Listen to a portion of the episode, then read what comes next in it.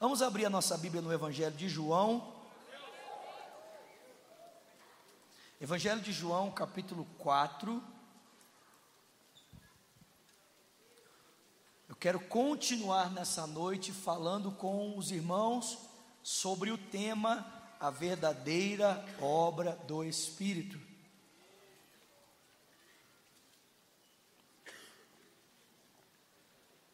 Nós retornaremos posteriormente ao texto de Atos 2, mas eu quero mostrar aos irmãos algumas outras verdades sobre esse assunto aqui no Evangelho de João, no capítulo 4, a partir do versículo 27, por favor.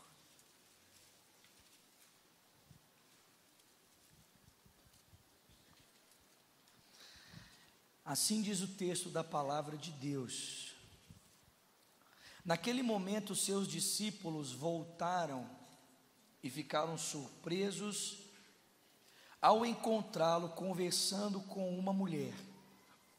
Mas ninguém perguntou: Que queres saber? ou Por que estás conversando com ela? Então, deixando o seu cântaro, a mulher voltou à cidade e disse ao povo: Venham ver um homem que me disse tudo quanto tenho feito. Será que ele não é o Cristo? E então saíram da cidade e foram para onde ele estava. Enquanto isso, os discípulos insistiam com ele: Mestre, come alguma coisa. Mas ele lhes disse: tenho algo para comer que vocês não conhecem. Então seus discípulos disseram uns aos outros: Será que alguém lhe trouxe comida? Disse Jesus: A minha comida é fazer a vontade daquele que me enviou e concluir a sua obra. Vocês não dizem que daqui a quatro meses haverá colheita? Eu lhes digo: abram os seus olhos e vejam os campos, eles estão maduros para a colheita. Aquele que colhe já recebe o seu salário e colhe fruto para a vida eterna, de forma que se alegram juntos o que semeia e o que colhe. Assim é verdadeiro o ditado: um semeia e o outro colhe. Eu os enviei para colherem o que vocês não cultivaram. Outros realizaram o trabalho árduo e vocês vieram a usufruir do trabalho deles. E muitos samaritanos daquela cidade creram nele por causa do seguinte testemunho dado pela mulher. Ele me disse tudo quanto tenho feito. Assim, quando aproximaram-se dele, os samaritanos insistiram que ficasse com eles, e ele ficou dois dias. E por causa da sua palavra, muitos outros creram e disseram à mulher: Agora cremos, não somente por causa do que você disse, porque nós mesmos o ouvimos e sabemos que este é realmente o Salvador do mundo. Senhor, essa é a tua palavra, nós queremos ouvir a tua voz. Fala-nos, nós te pedimos, em o nome de Jesus Cristo. E quem crê, diga amém. amém. Irmãos, só para contextualizar os irmãos, texto diz que Jesus estava fazendo e batizando mais discípulos, embora não fosse ele quem fizesse e quem batizasse, mas sim os seus discípulos. E por essa razão houve uma desavença entre os discípulos de Jesus e os discípulos dos fariseus, de João Batista. E o texto diz que por essa razão Jesus decidiu abandonar a região aonde ele estava pregando a região do Jordão e voltar para a Galileia. O texto diz que no meio do percurso era necessário que ele passasse pela terra dos samaritanos. E o texto diz que por volta do meio-dia, Jesus então sentou-se à beira de um poço, enquanto ele descansava da viagem, e os seus discípulos então saíram para irem comprarem comida na cidade mais próxima.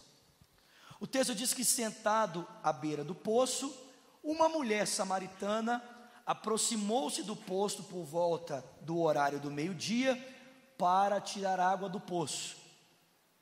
A Bíblia vai nos dizer o motivo pelo qual ela estava fazendo isso. Não era o costume dessa época que as pessoas saíssem nesse horário para tirar água do poço. Mas a Bíblia nos explica. A Bíblia diz que aquela mulher sofria de um estigma social, porque ela já havia tido cinco maridos, estava no sexto marido e esse nem era o seu marido. E em função do preconceito social, então essa mulher construiu um parâmetro de vida, uma expectativa de vida para fugir do julgamento das pessoas, então se dirigindo ao único poço ao qual as pessoas iam buscar água, em um horário em que ela sabia que ninguém estaria lá. Mas nesse dia, quando ela chegou no poço, Jesus estava lá.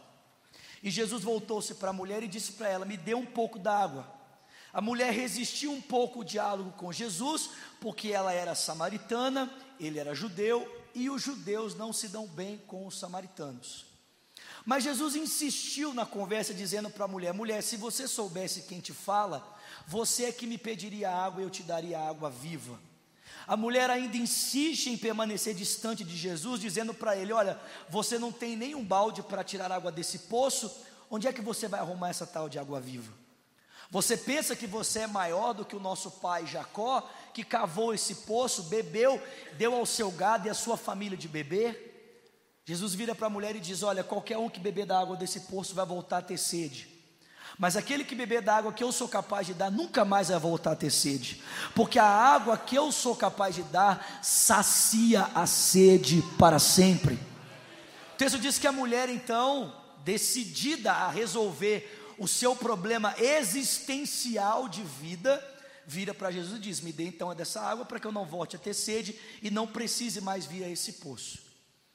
Jesus então confronta a mulher, dizendo: Então vai e chama o seu marido. A mulher diz: Olha, não tenho marido. Ele diz: Dissestes bem que não tem marido, porque o fato é que você já teve cinco maridos e está no sexto marido, e esse nem é seu marido. A mulher olha para Jesus e diz: O senhor é sabichão, hein? Estou vendo que o senhor é profeta. Os nossos pais adoraram nesse monte, mas vocês, judeus, dizem que Jerusalém é o lugar onde se deve adorar. E aparentemente, a intenção da mulher é desviar o foco da conversa. Mas na verdade, irmãos, por perceber que Jesus era um profeta, e por perceber que ela não sabia como ela poderia resolver o seu pecado diante de Deus, porque ela não sabia o lugar aonde adorar e a adoração naquela época estava diretamente relacionada ao perdão dos pecados. Quando as pessoas subiam ao templo para oferecer sacrifício, é porque elas estavam querendo se consertar com Deus. A mulher diz: Olha, de fato eu tenho um problema para acertar com Deus, mas eu não sei aonde acertar esse problema. Já que você é o profeta que sabe tudo, você poderia então solucionar esse problema para mim? Jesus diz: Isso é simples. O lugar certo é Jerusalém, porque a salvação vem dos judeus.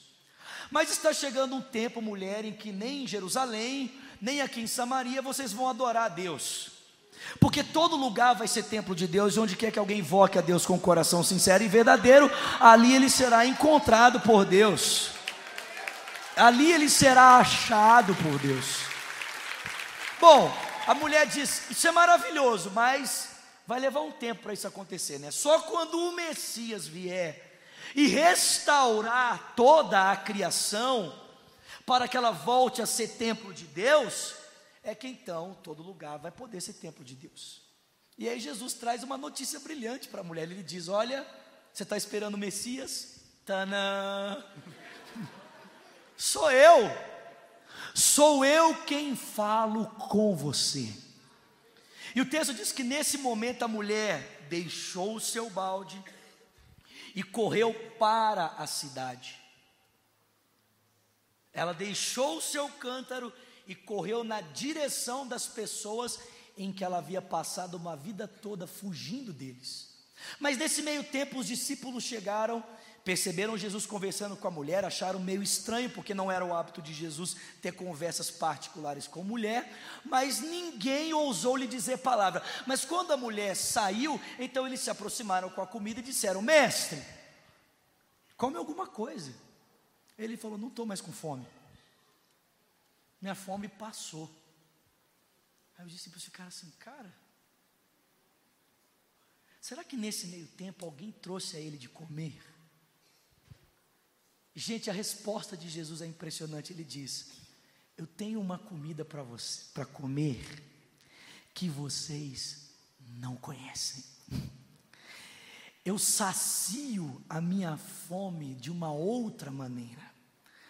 A minha comida consiste em fazer a vontade do meu Pai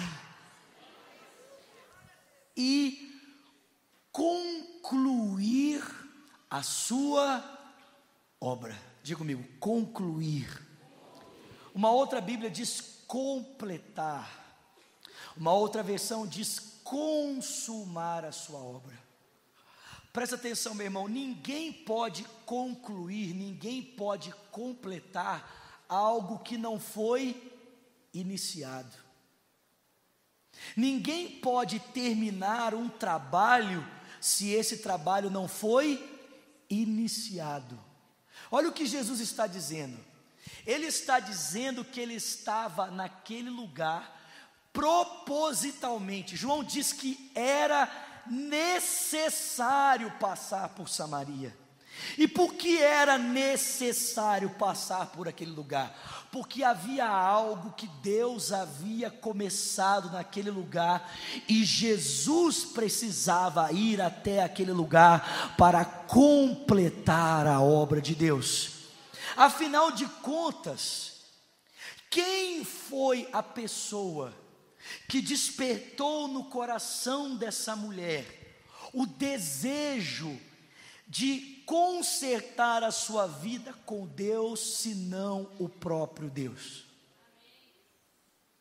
Quem é que despertou no coração dessa mulher esse propósito, essa percepção de que ela precisava consertar a sua vida com Deus, senão o próprio Deus? Foi Deus quem foi agindo durante o tempo, incomodando o coração daquela mulher, para que agora Jesus Cristo pudesse aproximar-se dela e completar a obra no coração dela que o Pai havia iniciado. Irmãos, isso fica muito claro para nós quando nós lemos o Evangelho de João. Jesus insiste ao nos dizer que ele não estava aqui para fazer a sua vontade.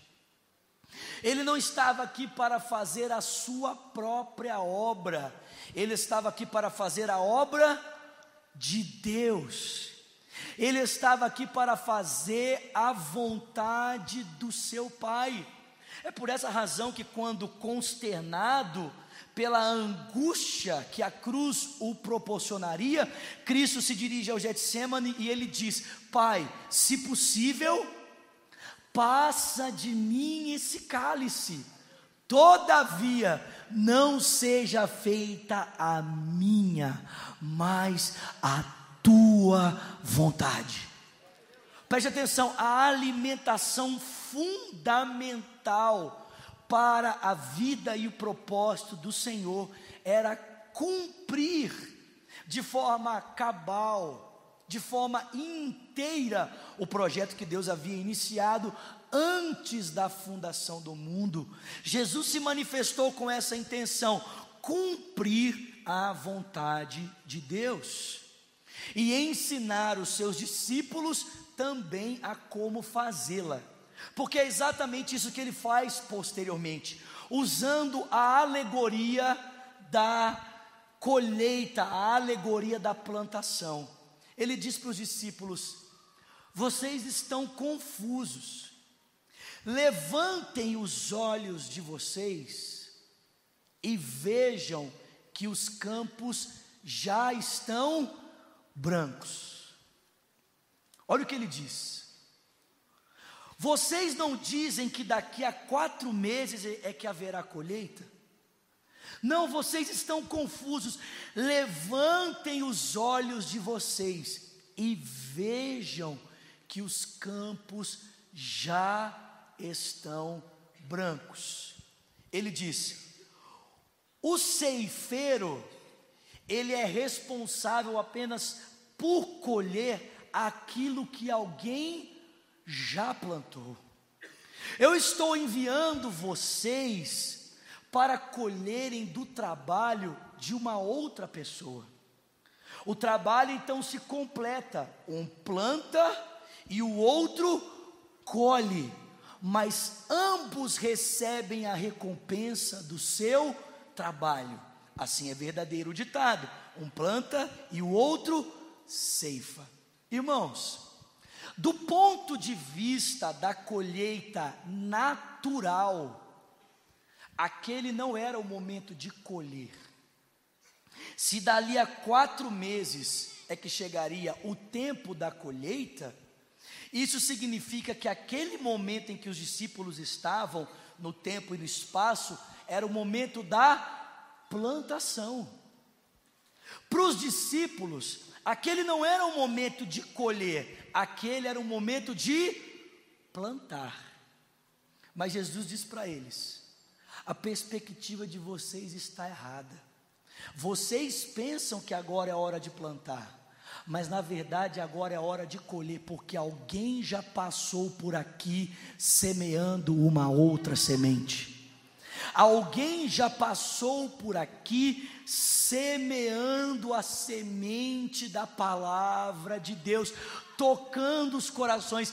Levantem os seus olhos e vejam que os campos já estão brancos. Preste atenção, meu irmão. Curiosamente, o texto diz para mim e para você que enquanto Jesus dizia isso aos seus discípulos, quem é que vem voltando da cidade? Quem vem voltando? A mulher. Mas ela não vem voltando sozinha. Ela vem voltando junto com uma multidão. Ela vem voltando junto com a cidade inteira, praticamente. E segundo a tradição cultural, sabe como as pessoas daquela época se vestiam? Sabe qual era o tipo de roupa comum das pessoas daquela época?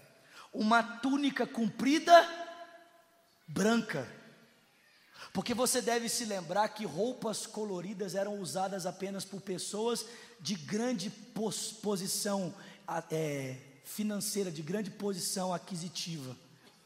As pessoas usavam normalmente roupas brancas. Presta atenção, Jesus está dizendo: levantem os olhos e vejam que os campos já estão brancos, mas a colheita que os discípulos estão sendo enviados para colher não é a colheita natural, é a colheita na qual Deus está trabalhando nela. São as pessoas.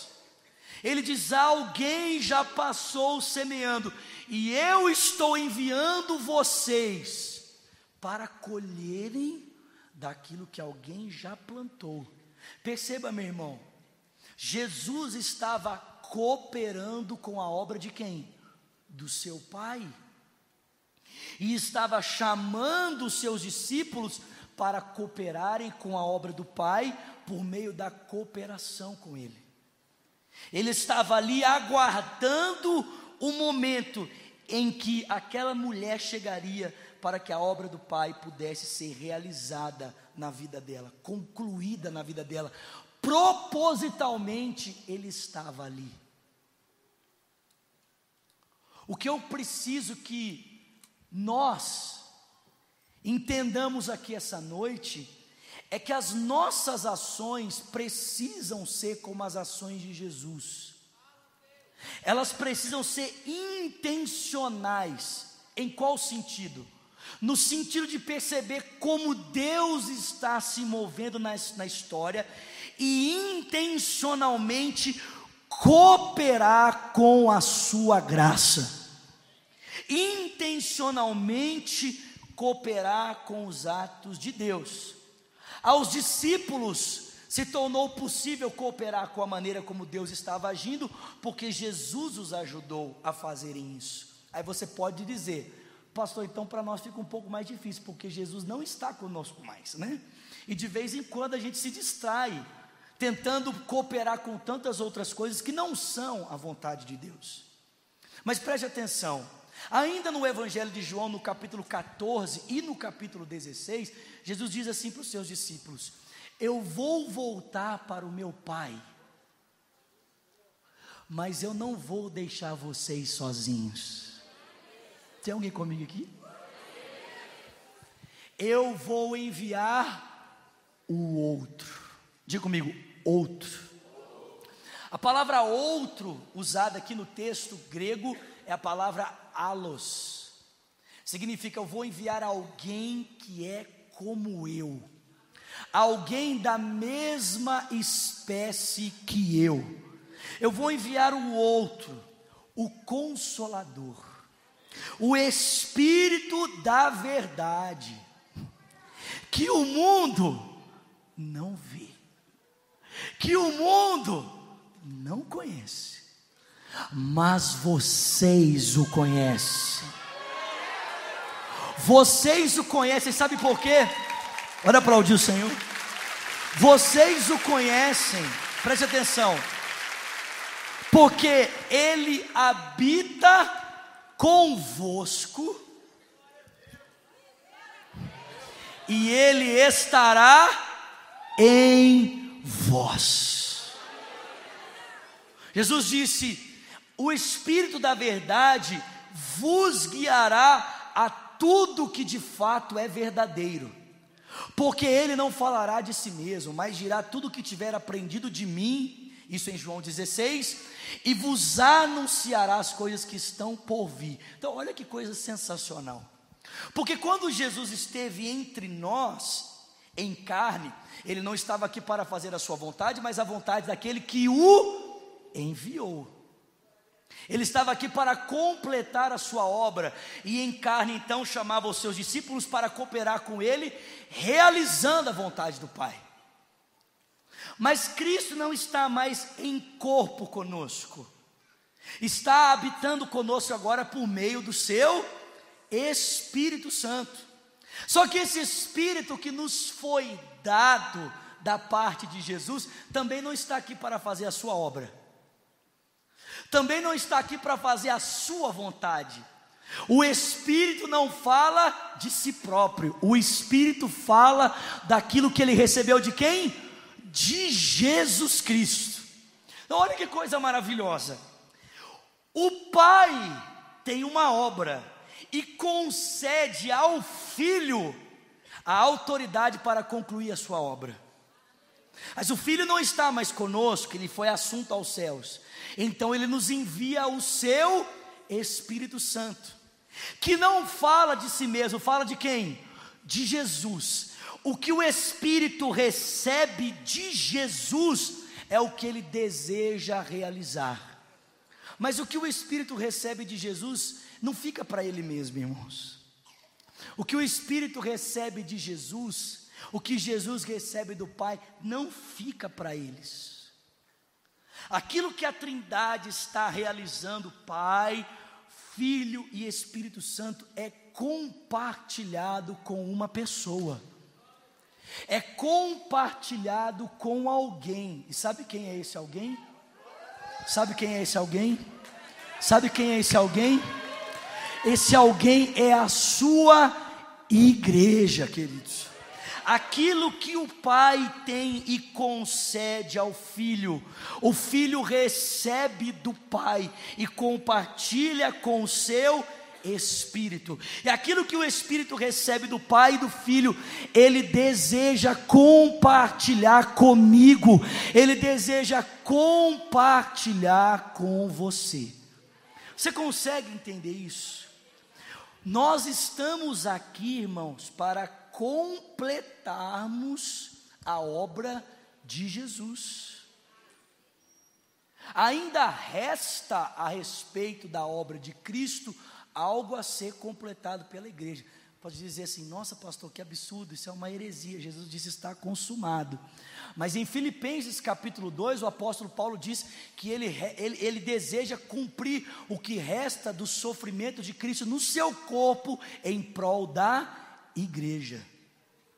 Há algo do ministério de Cristo que precisa ser completado por mim e por você.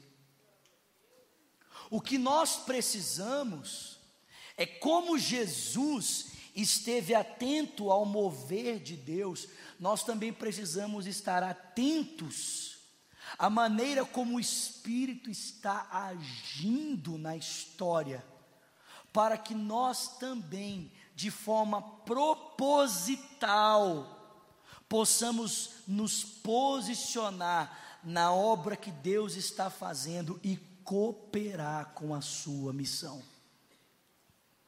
Amém, irmãos? Nós precisamos viver a obra do Espírito. Você pode viver a sua vida fazendo tantas coisas e ignorar aquilo que Deus está fazendo. Você pode viver para cooperar com tantas coisas e simplesmente ignorar o fato de que Deus está fazendo algo nesse tempo e Ele deseja compartilhar esse algo no, com, comigo, com você, com o seu coração. A pergunta é: existem danos que nós sofremos por negligenciarmos a obra de Deus na nossa vida, sim ou não? É claro que existem. É óbvio que existem prejuízos que um cristão pode experimentar na sua história por simplesmente ignorar o que Deus está fazendo. E eu pergunto para você nessa noite: você tem se preocupado em completar a obra que Deus está fazendo? Ou você tem vivido a partir das suas próprias expectativas?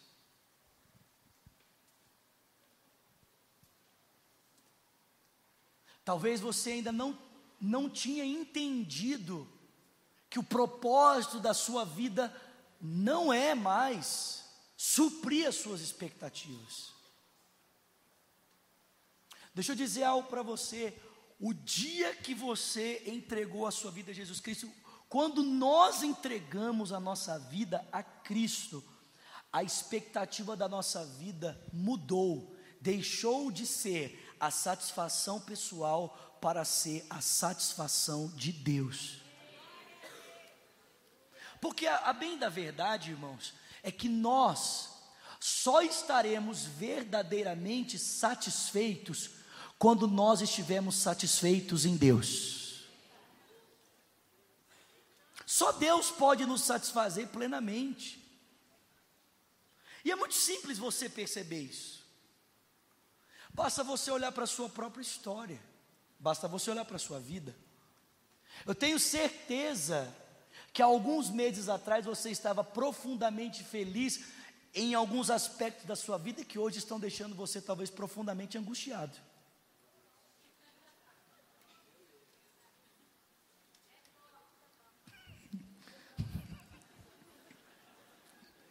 Talvez você estivesse profundamente feliz com aquela roupa que você comprou e hoje você nem consegue entrar nela. E aí você se sente profundamente angustiado, dizendo: Ó oh, Senhor, tenha misericórdia. Talvez você estava feliz, né, com o telefone que você comprou, e agora as contas para pagar o telefone estão chegando e você está dizendo assim: não devia ter comprado essa porcaria. Não é impressionante, querido? O tempo é muito muito clara em resolver esses fatores para nós. Coisas temporais nunca poderão suprir necessidades eternas. Realidades finitas nunca poderão nos preencher infinitamente. Meu irmão, deixa eu dizer algo para você. Ou você se satisfaz em Deus, ou você viverá insatisfeito.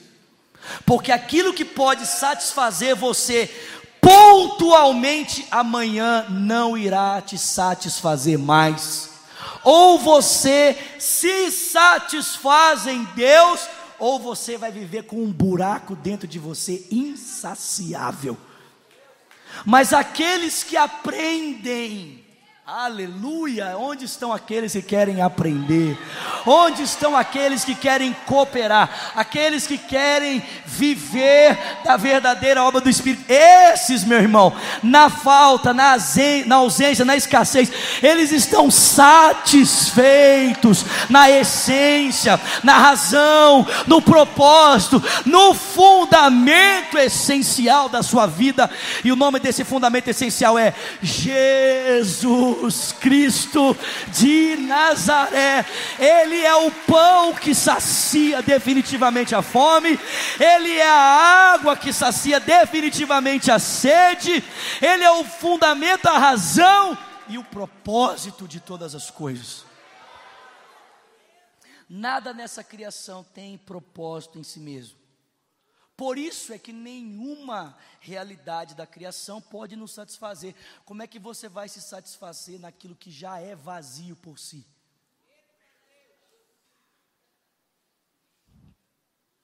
Meu irmão, tudo que foi criado, foi criado para um propósito.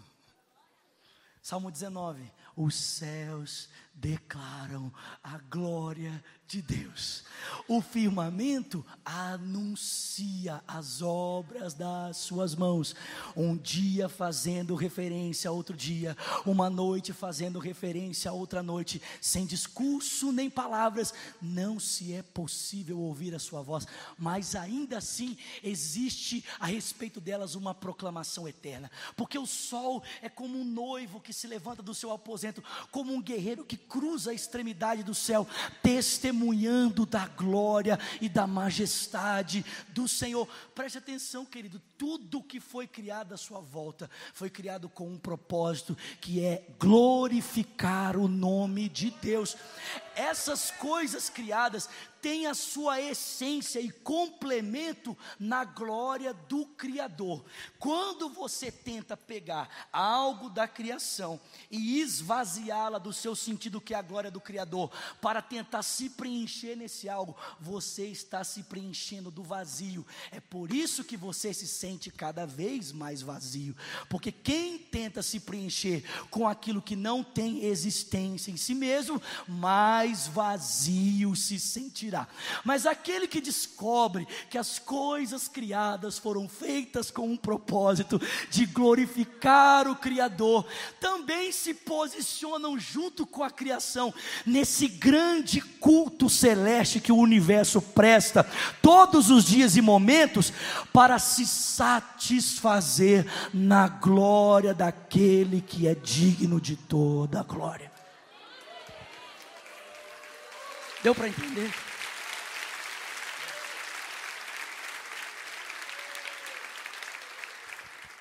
Estou convidando você nessa noite a participar da obra de Deus, a cooperar com a verdadeira obra de Deus, que está acontecendo agora mesmo.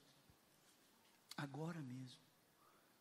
As pessoas que você senta no transporte público ao lado delas, não é por acaso. A pessoa com quem você trabalha todos os dias, não é por acaso. Os dons e talentos que você possui não são por acaso. Tudo tem um propósito, e se você não descobriu o propósito dessas coisas, o Espírito de Deus está aí dentro de você para dizer para você qual a razão de todas essas coisas. Amém, irmãos? Fica de pé no seu lugar.